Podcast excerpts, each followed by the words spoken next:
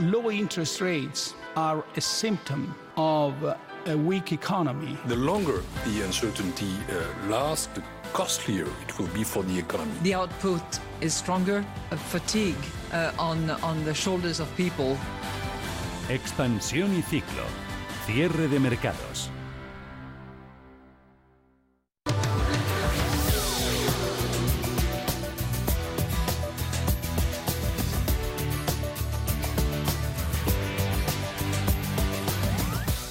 País, nuestro continente, aún golpeados por la crisis del coronavirus, es una importante potencia económica que tiene todas las herramientas para salir adelante. Estas palabras de hoy del presidente del gobierno Pedro Sánchez en el Forbes Summit Reinventing Spain coinciden con el recrudecimiento de la segunda ola de coronavirus que pone en riesgo la recuperación económica. BBVA Research rebaja su previsión de crecimiento para 2021 hasta el 5% por los nuevos contagios.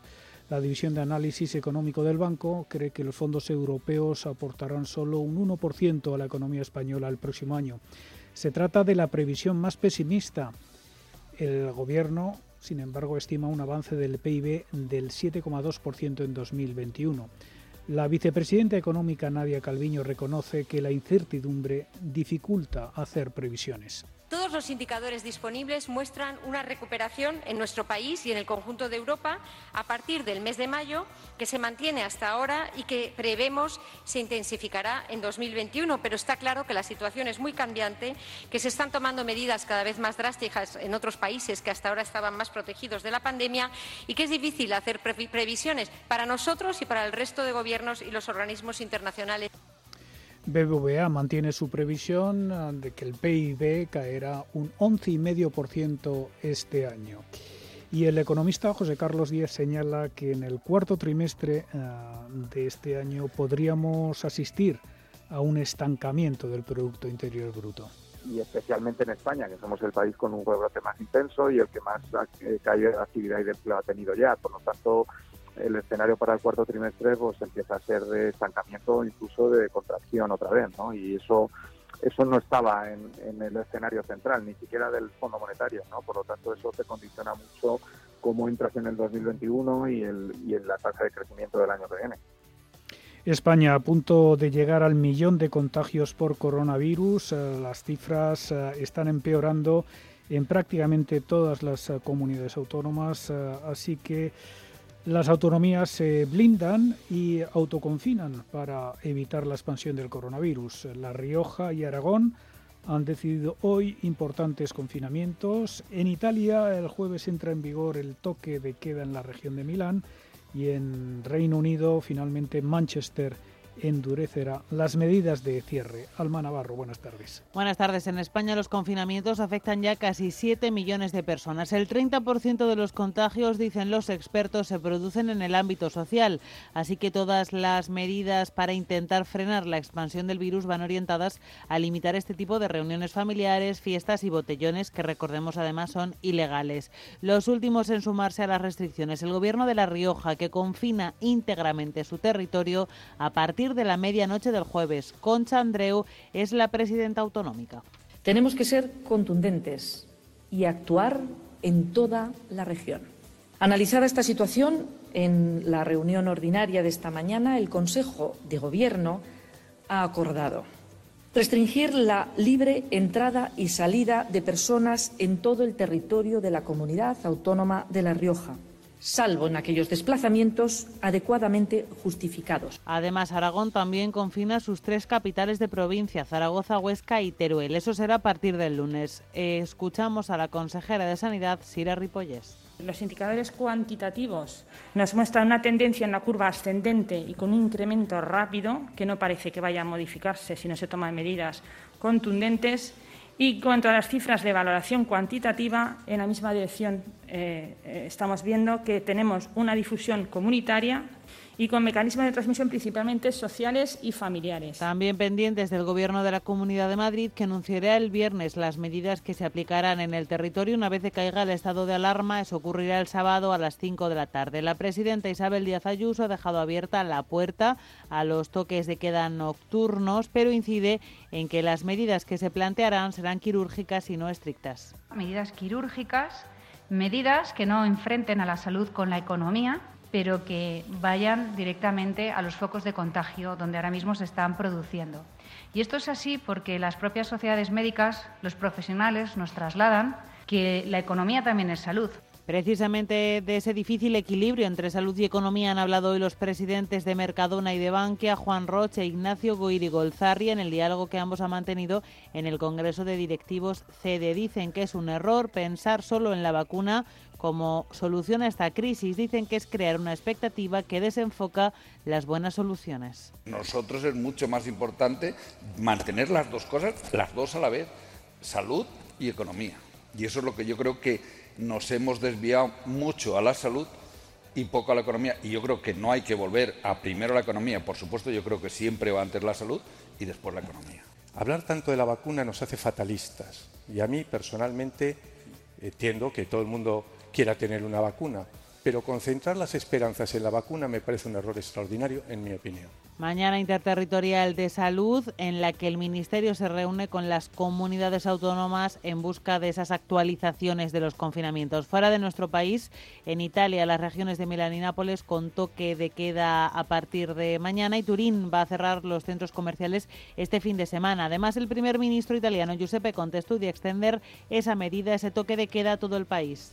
Misure restrittive y en el Reino Unido, a partir de la medianoche del viernes, Gran Manchester será una de las tres regiones del noroeste de Inglaterra colocadas en el nivel 3 de alerta, el más alto. Las otras dos son Liverpool y Lancashire y Londres. Recordemos que también se encuentra en ese nivel que impide reuniones sociales en el ámbito privado, las restringe al exterior en terrazas y reduce el horario de bares y restaurantes. Y al otro lado del Atlántico, nuevas medidas en el estado de Nueva York para contener los rebrotes. Escuelas y negocios no esenciales han tenido que cerrar en áreas críticas donde se supera el 3% de contagios, en Brooklyn, Queens y los condados de Rockland y Orange. Gracias, Alma. El eh, turismo en España puede acabar el año con 750.000 trabajadores menos que hace un año, según Exceltur, la asociación que agrupa a las principales empresas turísticas de nuestro país. La situación sanitaria descontrolada, donde cada vez más ciudadanos están siendo confinados, las restricciones para viajar y el fantasma del toque de queda eh, hunden al principal sector de la economía española en una profunda crisis. Exceltur ha revisado al alza el impacto de la pandemia sobre el sector con pérdidas de hasta 106.000 millones de euros. El vicepresidente ejecutivo de Exceltur señala que este verano se ha producido una caída de la actividad turística de casi el 70% respecto al año anterior. Se ha producido este verano un desplome histórico de la actividad turística en España, con una caída insólita de cerca de 40.000 millones de euros de actividad, lo cual no es en absoluto ninguna broma y supone una caída de actividad turística de casi el 70% con respecto a la temporada central, la punta de verano del año pasado. El impacto de la pandemia en el sector turístico español se traduce en un nivel de ingresos de hace 25 años, sin contar la inflación.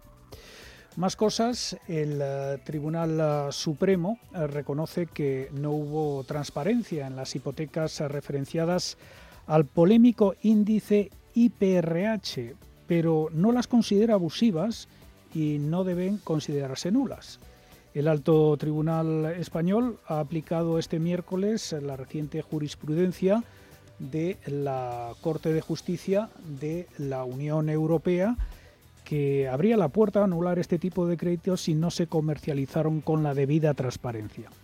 Cerca de un millón de familias aún pagan un notable sobrecoste por su hipoteca referenciada al IRPH, con lo que afrontan una media de 165 euros de más al mes con respecto a quienes tienen Euribor y que suman un perjuicio total de unos 25.000 euros desde los primeros años que se firmaron estos contratos en 2004 aproximadamente. Esto según los cálculos de Asufin. Hablamos eh, con Patricia Suárez, presidenta de Asufin. Muy buenas tardes.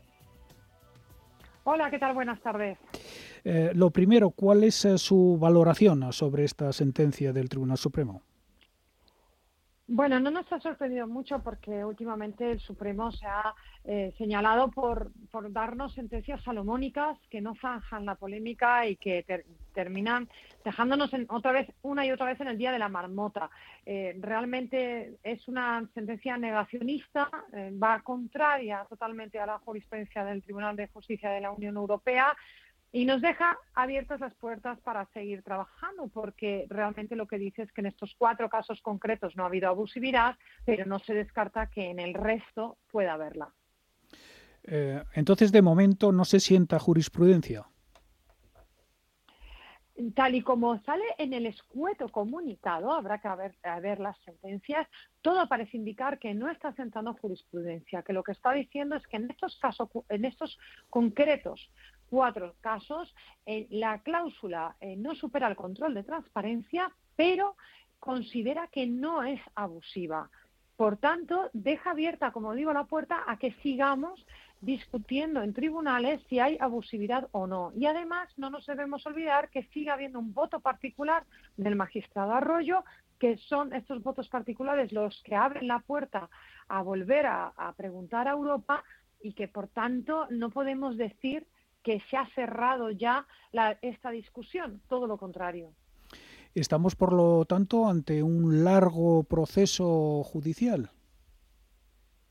Totalmente, y es eh, realmente desolador para tanto yo casi diría para unos como para otros, porque dudo mucho que las entidades financieras estén tampoco muy cómodas en esta posición en la que eh, realmente el Supremo quiere quedar bien con todos y queda mal con todos al mismo tiempo.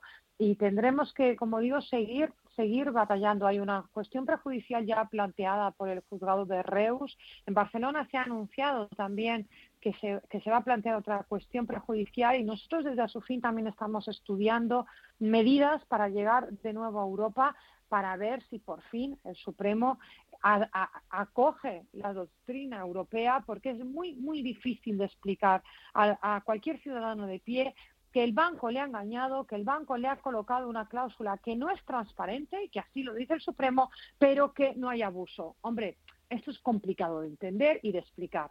Mm. Eh, podemos esperar también que muchos bancos eh, pues contacten con sus clientes y les propongan para curarse en salud eh, pues quitarle el IRPH y sustituirlo por el Euribor. Es decir, que lleguen a un acuerdo. Sí, si así lo hicieran, probablemente muchísimas, muchísimas personas lo aceptarían, porque de esa manera al día siguiente se estaría ahorrando entre 150 a 160 euros según nuestros cálculos al mes. Pero la realidad es que nosotros con el IRPH no hemos no hemos recibido para nuestros eh, afectados, para nuestros asociados, ninguna propuesta. En el IRPH las entidades financieras están muchísimo más eh, duras, por decirlo de alguna manera, que con otros productos como pueda ser la cláusula suelo o la hipoteca multivisa, donde sí que ha podido haber acuerdos y que recordemos que hoy también el Supremo no nos ha, ha despejado la duda, pero hoy también se estaba dirimiendo en el Supremo si los acuerdos por cláusula suelo en los que el cliente renunciaba a una posterior acción judicial son válidos o no. Hmm. En este caso, con el eh, IRPH podría ocurrir lo mismo, ¿no? Si llegan a un acuerdo a condición eh, de firmar un acuerdo de no reclamación.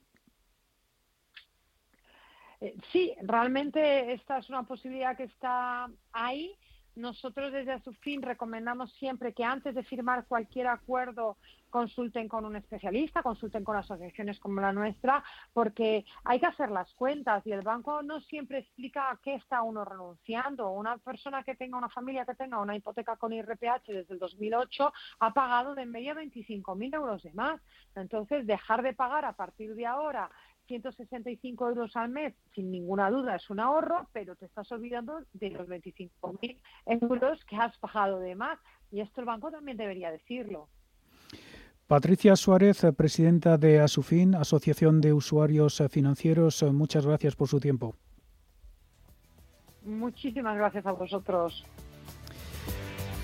Vamos uh, con algunos asuntos internacionales. La nueva PAC uh, para el periodo 2021-2027 estará dotada con 390.000 millones, de los que 47.700 millones corresponderán a España, una cifra similar a la anterior, del periodo 2014-2020.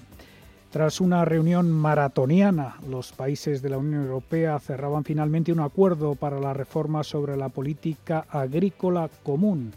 De madrugada y tras 42 horas de encuentro, los ministros de Agricultura han dado el visto bueno a los tres reglamentos que componen la nueva PAC planes estratégicos nacionales, organización común de los mercados y regulación sobre la financiación de las ayudas.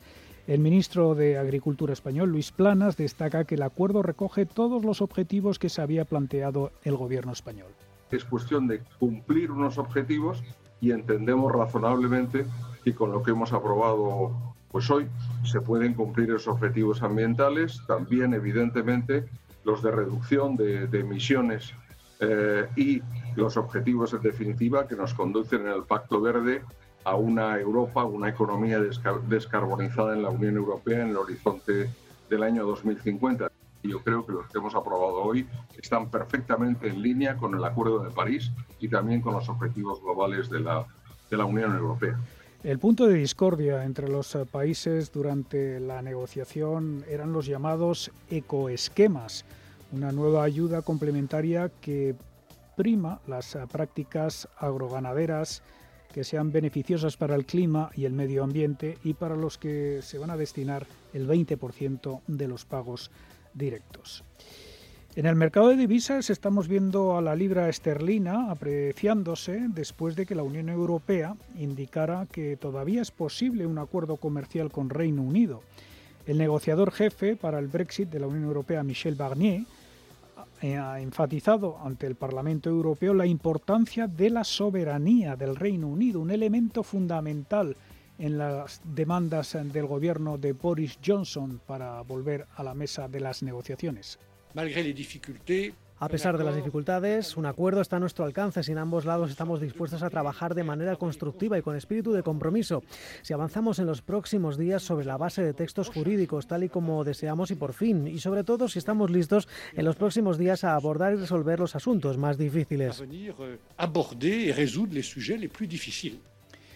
Esos asuntos más espinosos son asegurar la igualdad de condiciones en materia de competencia a ambos lados del Canal de la Mancha, que la flota pesquera europea pueda acceder a los caladeros británicos en condiciones justas y una gobernanza que proteja el respeto de los acuerdos. Terminamos expansión y ciclo con el dato macroeconómico publicado hoy en España. El sector servicios ha registrado un descenso de su facturación del 15,3% en agosto respecto al mismo mes de 2019, ampliando en más de 1,5 puntos la caída que experimentó en julio. Datos eh, que ha publicado hoy miércoles el Instituto Nacional de Estadística. Con el descenso de agosto, los servicios encadenan ya seis meses consecutivos de retrocesos interanuales.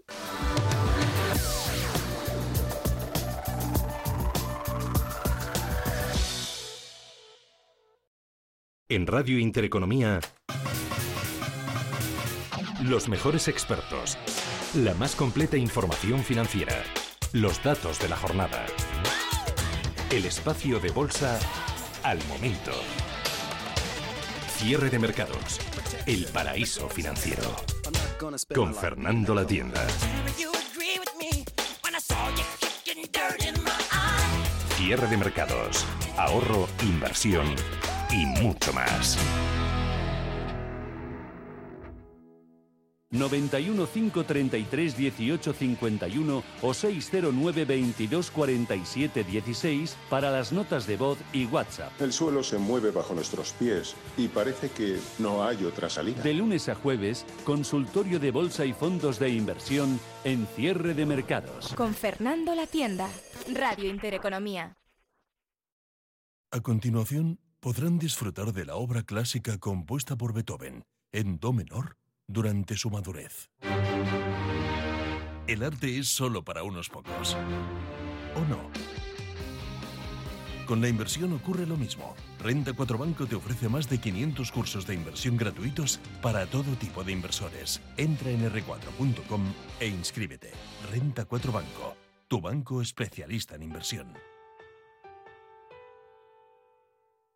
Mi tierra sabe a vendimia, a jamón curado, a leche fresca a verdura tierna, a trigo dorado, a pan reciente, a rico asado. Mi tierra tiene mil sabores auténticos porque mi tierra es tierra de sabor. Disfruta de la marca de calidad de los productos de Castilla y León. Junta de Castilla y León. ¿No sabe dónde invertir sus ahorros? ¿Duda de si es un buen momento para entrar en los mercados? ¿O tal vez sea el momento de recoger beneficios? En Arquia Profim Banca Privada somos especialistas en inversión y asesoramos a nuestros clientes para ayudarles a alcanzar sus metas financieras. Nuestra prioridad son sus intereses, porque nuestro mejor activo es la confianza de nuestros clientes. Arquia Profim Banca Privada. Muchas empresas pueden ofrecerte un café o un refresco en tu oficina, pero solo Selecta cuenta con un equipo de más de 1.300 personas que trabajan para ofrecerte el mejor servicio. Selecta, líder en servicios de vending, innovando para ti. Entra en selecta.es y sorpréndete.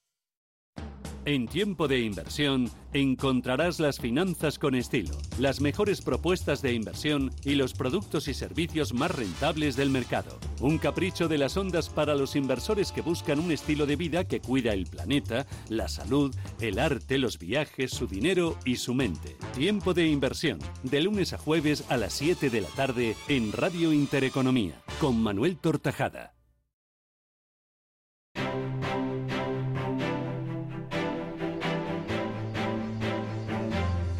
Cierre de mercados, la guía del ahorro y la inversión.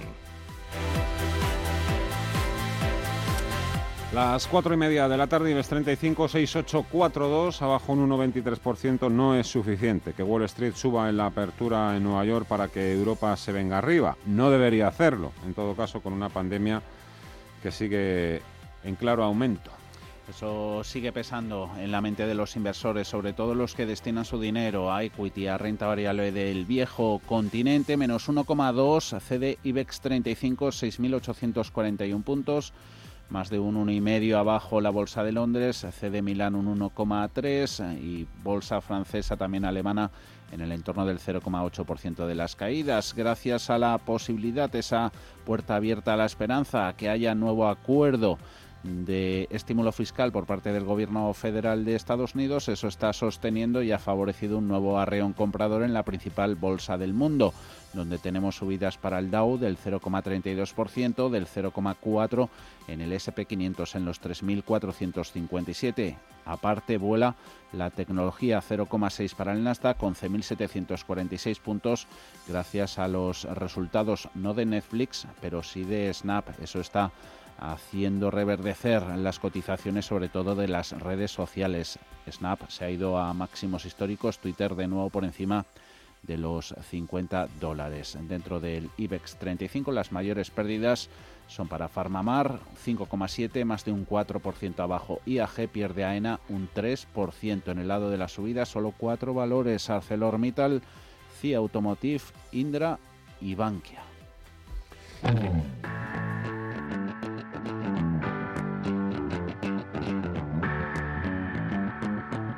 CaixaBank patrocina este espacio.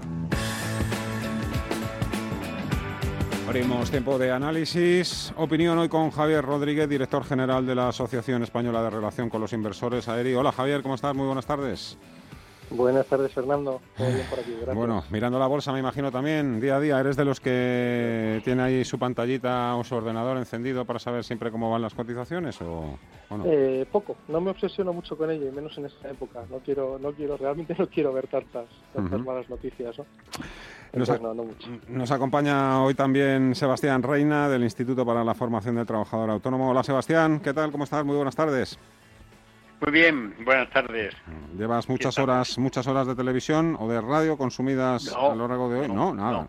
No. no, me lo ha aconsejado mi médico, no, no, no. No, no. no, he visto algunas referencias de los titulares y tal, pero vamos, me parece que no hay nada importante que ver eh, directamente. Nada.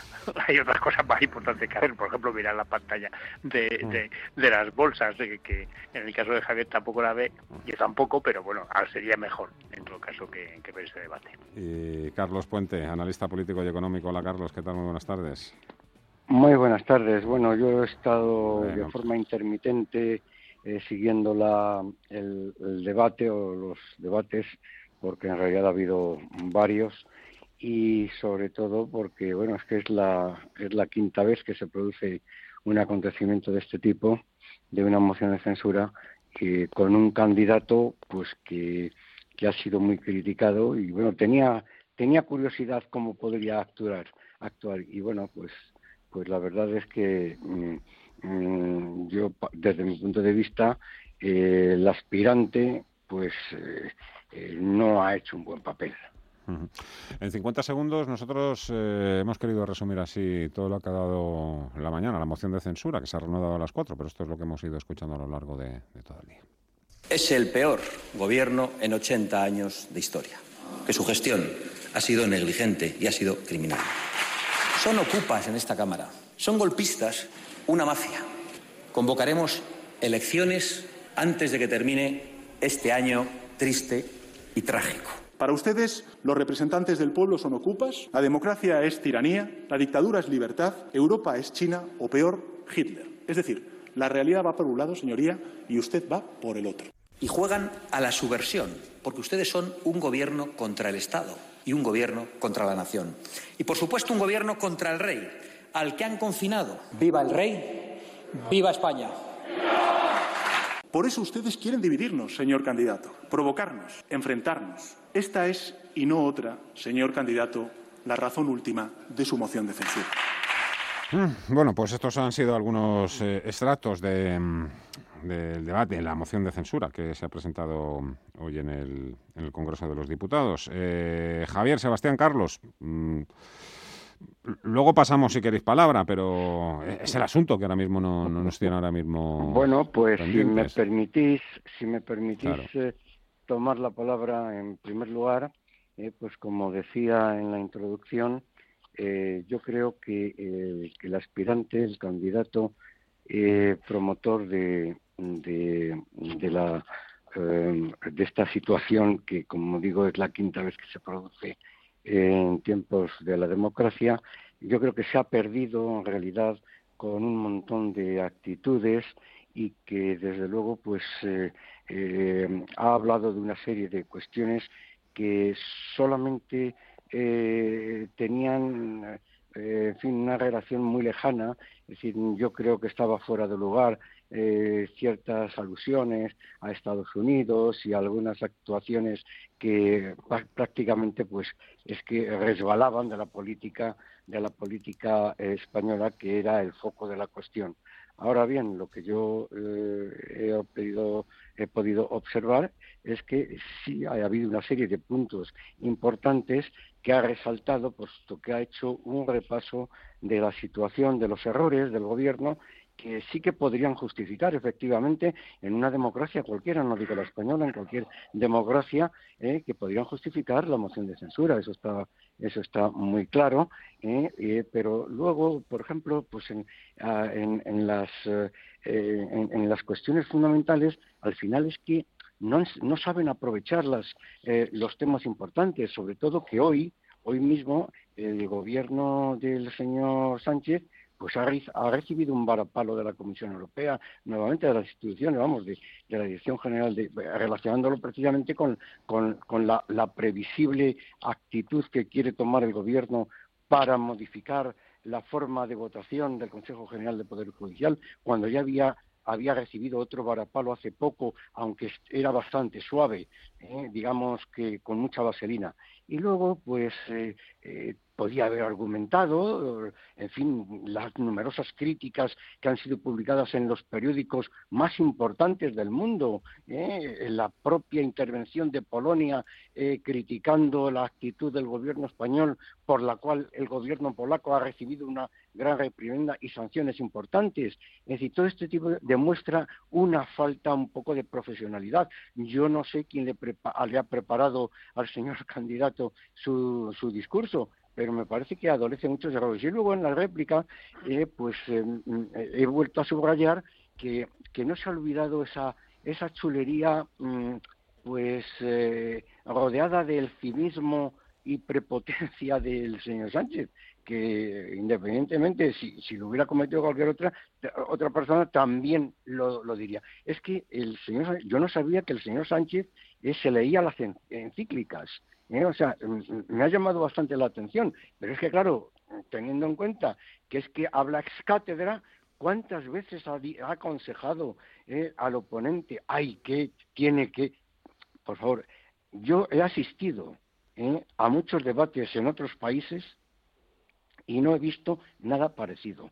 El nivel es bajísimo. O sea, yo mm, sencillamente lo que no entiendo es que todavía en un país como España eh, pues existan políticos eh, de este de este nivel. A mí me parece una cantidad de citas al pasado y a cuestiones que son secundarias que mm, me parece todo muy pueril. Ese es el nivel que me ha dado y sobre todo que el señor Sánchez ha insistido con su cinismo en cuestiones que eran completamente falsas, porque todos los hemos visto, todos los, eh, hemos sido víctimas y por lo tanto eso no hay quien lo sostenga. Sebastián. Sí, bueno, vamos a ver, yo diría primero que en aspecto procesal, como dicen los abogados, el principal problema que tiene esta moción de censura es que no responde al objetivo de la moción de censura en una constitución, la constitución española, ¿no? La moción de censura, como todos sabemos, tiene que ser, entre comillas, constructiva, que quiere decir que tiene que haber un candidato, que en este caso, evidentemente, formalmente se cumple, pero que sobre todo, en el, no en el sentido literal, pero sí de interpretación, tiene que tener unas posibilidades reales, es decir, un debate para investir al candidato. Eh, no es un debate para censurar al, presidente, sino para investir al candidato. Eh, obviamente esta moción de censura, como otras también anteriores, ¿no? pero no lo cumple clarísimamente porque no tiene la más mínima posibilidad. Por lo tanto, no es más que utilizar. En, otras, en otras ocasiones tampoco, ¿eh? eh Sebastián. Sí, sí, ya he dicho que en otras ocasiones tampoco, pero yo es que estoy hablando de esta, no tiene nada que ver. Entonces, el, entonces quiero decir que evidentemente no es más que una excusa para tener un debate, para conseguir horas de radio y televisión, eh, que evidentemente la Constitución intentó evitar, ¿no? Por lo tanto, yo creo que hay un aspecto ya de procedimiento que en este caso se incumple clarísimamente, más clara que en ningún otro caso en la historia, y por lo tanto en ese sentido pierde todo su valor la como tal moción de censura. Hay otras vías de debate del Estado de la Nación, etcétera, precisamente para poder debatir los temas que Carlos, de una manera muy clara, estaba planteando. Lo primero. En el aspecto político, como se ha dicho, y yo coincido con los eh, analistas que lo han dicho, pues esta es una moción de censura que mm, intenta beneficiar al candidato porque consigue más horas de imagen, pero que sobre todo, además, beneficia fundamentalmente a la oposición. Digo, perdón, a la oposición, al gobierno, porque le da una cancha y unas posibilidades y ha puesto un brete al Partido Popular en este caso, ¿no? Por lo tanto, se puede decir que, que es una moción de censura que en términos políticos mm, no ha perjudicado en absoluto al gobierno y al que más perjudica es a Casado, que saldrá bien eh, de una forma o de otra, pero, pero que le ha perjudicado.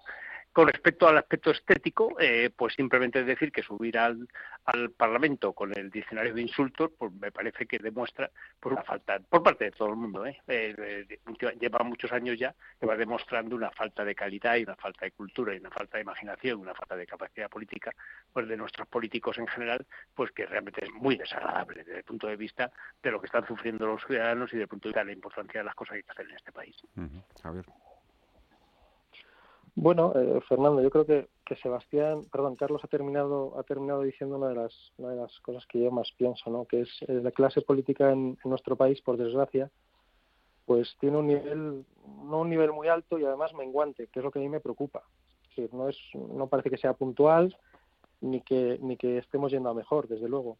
Eh, eh, desde luego el, momento no parece el, oportuno por una moción de censura y quizás, eh, como decía Sebastián y, defienden los juristas, pues no está diseñada la moción de censura para esta utilización, si se puede decir así, pero pero yo creo que hay que tener en cuenta también que hay un hay un hay un porcentaje de la sociedad eh, relevante, no mayoritario, obviamente, según las cifras del Congreso, pero relevante que está que está muy que está muy cansado, que está muy harto de todo lo que llevamos viviendo en los últimos tiempos. Obviamente el, coronavirus, eh, la pandemia no es una cosa que haya una decisión que haya tomado nuestro gobierno, ni mucho menos, pero ha gestionado, ha gestionado la economía, ha gestionado una crisis sanitaria.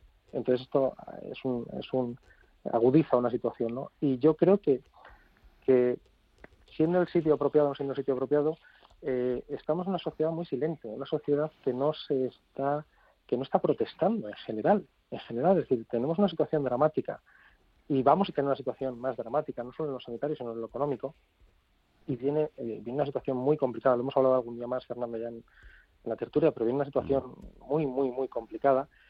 Y bueno, pues parece que, casi nadie protesta, ¿no? Entonces, no, no porque todavía hay dinero, Javier, porque todavía hay dinero, todavía hay dinero para revalorizar las pensiones, todavía hay dinero para discutir si también los funcionarios se van a subir el salario, todavía hay dinero para seguir prolongando los ERTES, ya veremos hasta cuándo, pues todavía hay dinero para el cese de actividad de los autónomos, claro, por eso estamos un poco tragando y tragando. Queda muy poco, esa es mi preocupación, entonces entiendo, yo entiendo, puedo entender eh, que alguien, alguien quiera levantar la mano y protestar. Eh, ¿Y dónde? ¿En el Congreso? ¿Por qué en esos sitios? Bueno, pues, pues quizás no siendo el, formato de la moción de censura el apropiado o el momento no sea el apropiado, pero desde luego hay decir, alguien, yo entiendo que la gente quiera protestar en este momento.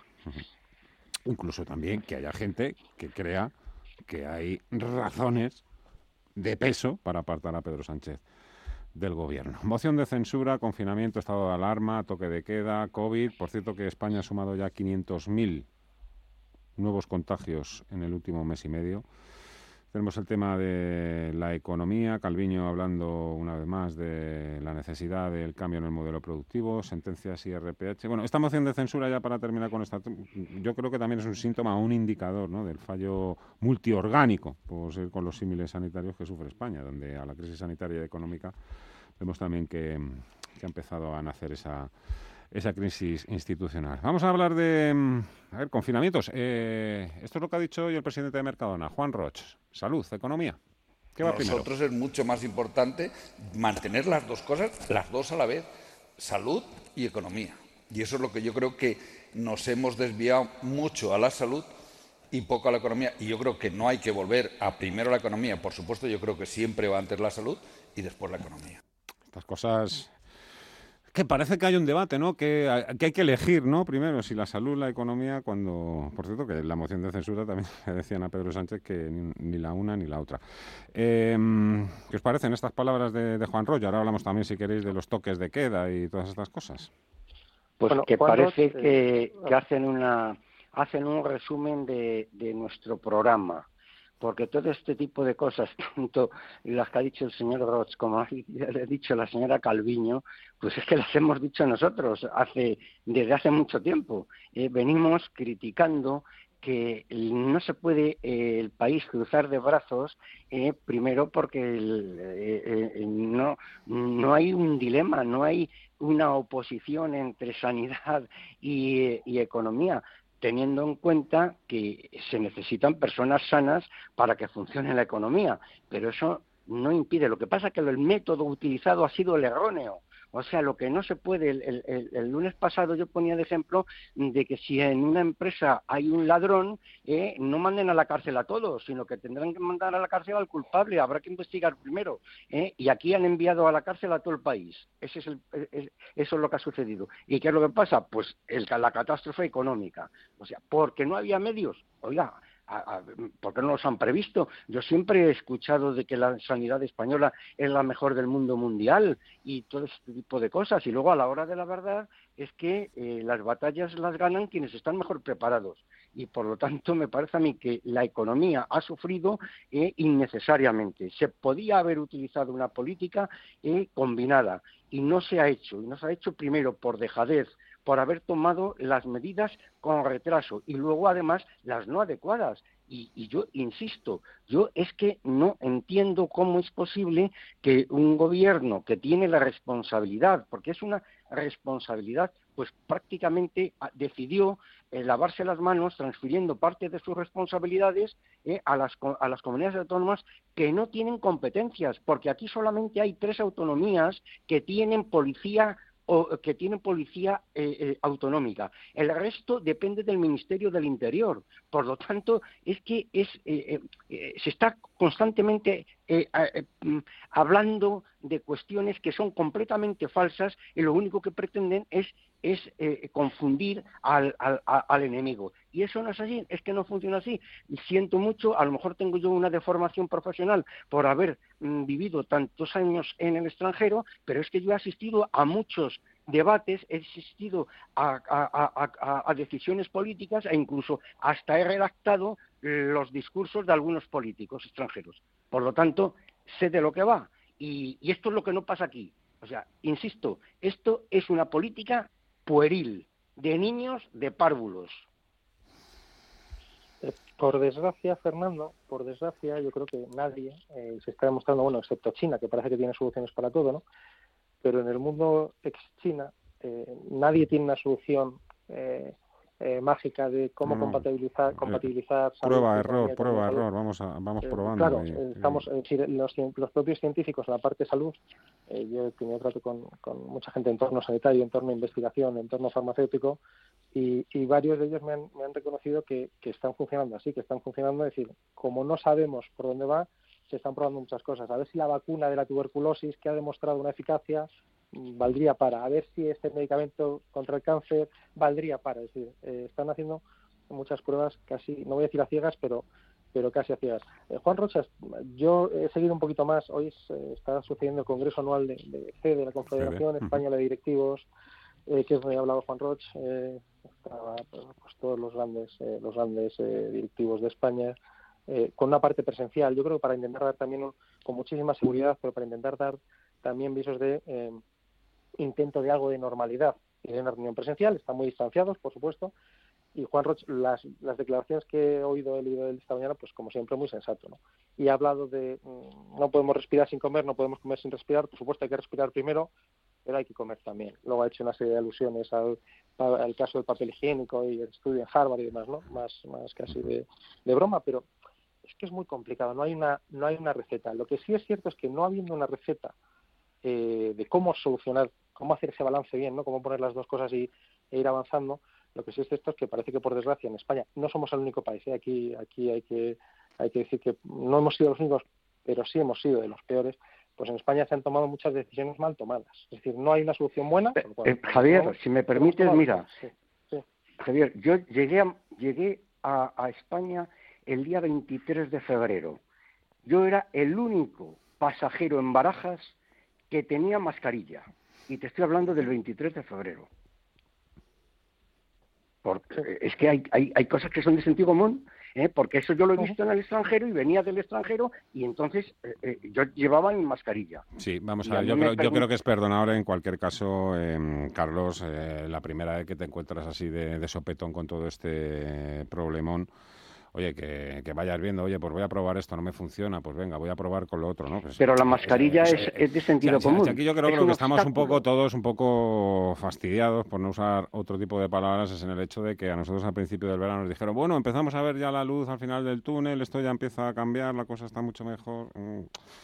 Fernando, los eh, brotes verdes. los brotes verdes. es decir, es, que es, es, que es eso. los rebrotes no es aceptable, Eso, no es aceptable que nos hayamos encontrado con un segundo golpe así, sin preparación, sin recursos, sin soluciones, sin nada, sin nada, y así está, efectivamente está la gente de la economía, estáis viendo estos días, quiero decir, no voy a contar nada que nos esté viendo ¿no? en los medios todos los días. Yo supongo que también estaréis ya al tanto un poco por dónde van los tiros de la propuesta que quiere hacer la Comunidad de Madrid al Ministerio de Sanidad, para que a su vez el Ministerio de Sanidad lo incluya, pues eso, una hoja de ruta, de el protocolo este de actuación temprana, creo que se llama, que va a presentar eh, de forma inminente el, el ministro ella. Ahora se habla de toque de queda aquí en España a partir de las 12 de la noche, de las 12. Claro. Poco tarde, ¿no? En principio. Pues es que es, a lo que yo creo que iba Javier hoy. Es que vamos haciendo las cosas y algunas cosas nos damos cuenta de que las hacemos mal. Joder, pero es que hay algunas cosas que las podríamos hacer bien desde el principio, digo yo. A las 12 de la noche, vale. Yo entiendo que es cierran los bares, ¿no? A, la una, los restaurantes a las 11 y luego pues una, una hora un poco de, de, tregua de cancha para la gente para que llegue a sus casas. Pero claro, es que, es que seguimos con lo mismo. Las 12. Es que yo creo que no se están tomando las decisiones, eh, analizándolas desde la perspectiva, diríamos, del análisis sociológico. De 12 a 6 de la mañana, ¿quién se contagia? Claro, los cuatro desgraciados que siguen montándola, ¿no? En casas, pero... claro, el resto está durmiendo. En casa no, no, le afectaría el toque de queda, ¿no? Entonces, quiero decir que de alguna forma yo creo que ese es el gran problema, ¿no? Es cometen muchos errores, diríamos, acumulados desde el punto de vista... Y no, de, y no solo del gobierno central, las autonomías también y los ayuntamientos, ¿eh? No, no, la autonomía Aquí no está libre de culpa nadie.